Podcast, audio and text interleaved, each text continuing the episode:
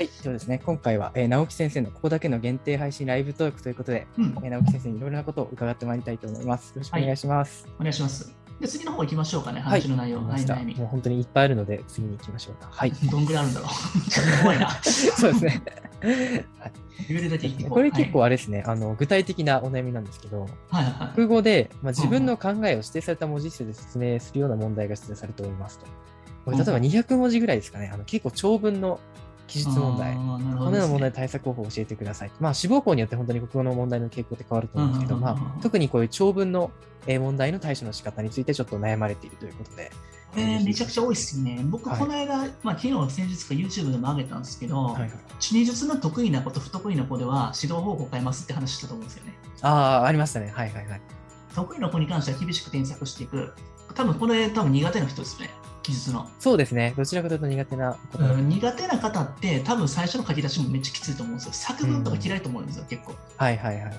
僕も子供の時めっちゃ作文嫌いで母親に作文書けへんかった友達と遊ばれへんっていうことされてたんで。あ、意外ですね。そうなんですね。えー、そうなんですよ。でもそれって真面目な子ほど追い詰められてしまうんですよね。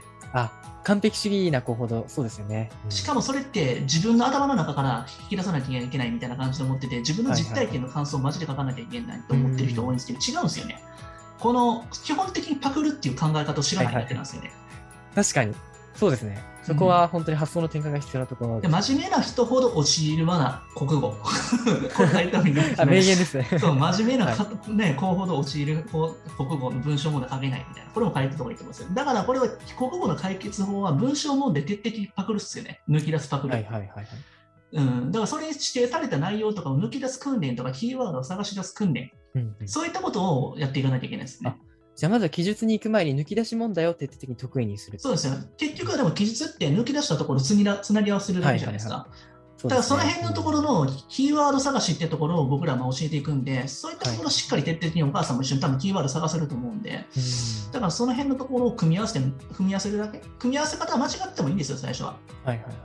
もうちぐはぐでなんか死後術後むちゃくちゃでもいいんですけど、抜き出してるところが合ってたら、あ、この子なんとなくこの辺のところ抜き出してるんだなと思って、合ってるよって言って、最後のつなぎ合わせのところは、まあ、僕らが修正してあげて、こういう書き方でこういうふうに持っていくんだよっていうふうなことを言ってあげたら、全然それで書ける勇気になると思うんですよね。そうですね。確かに文末とか、何々から、何々こととか、そういったところは、まあ、こちらで指導する必要があると思うんですけど、うん、基本的には、そうですね、パクって抜き出してっていうところで、うん、本当にかなり点数が取れるようになるあとね、このパクるってことに対して、なんか罪悪感を持ってる子多いんですよ。ああ、そうなんですね。うん、うん基本的にちゃんとした書き方であなたの気持ちを書きなさいって学校ではそういうふうに教わってる人多いと思うんですよ、塾とかでも。はいはい、でも非合法のやり方じゃないですけれども、本当に答え書かなきゃいけないときは、絶対どこから引き出しパクっておないと無理じゃないですか。小学生の引き出しなんてたかが知れてるじゃないですか。そうですね。はい。そしたら、そその回答の中の内容パクったりとか、参考文献引っ張ってきたり、ググったりするってこともすごく大事だと思うんですよ。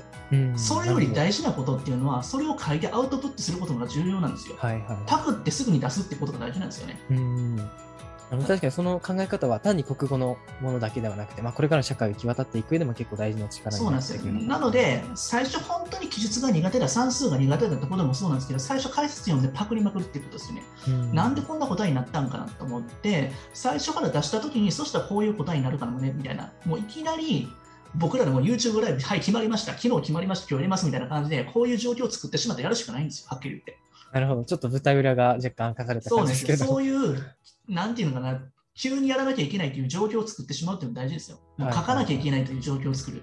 うん、うん本当に本日は、えー、直木先生、貴重なお時間いただきありがとうございました。ありがとうございました。また次回もね、はい、楽しみいただけたらと思います。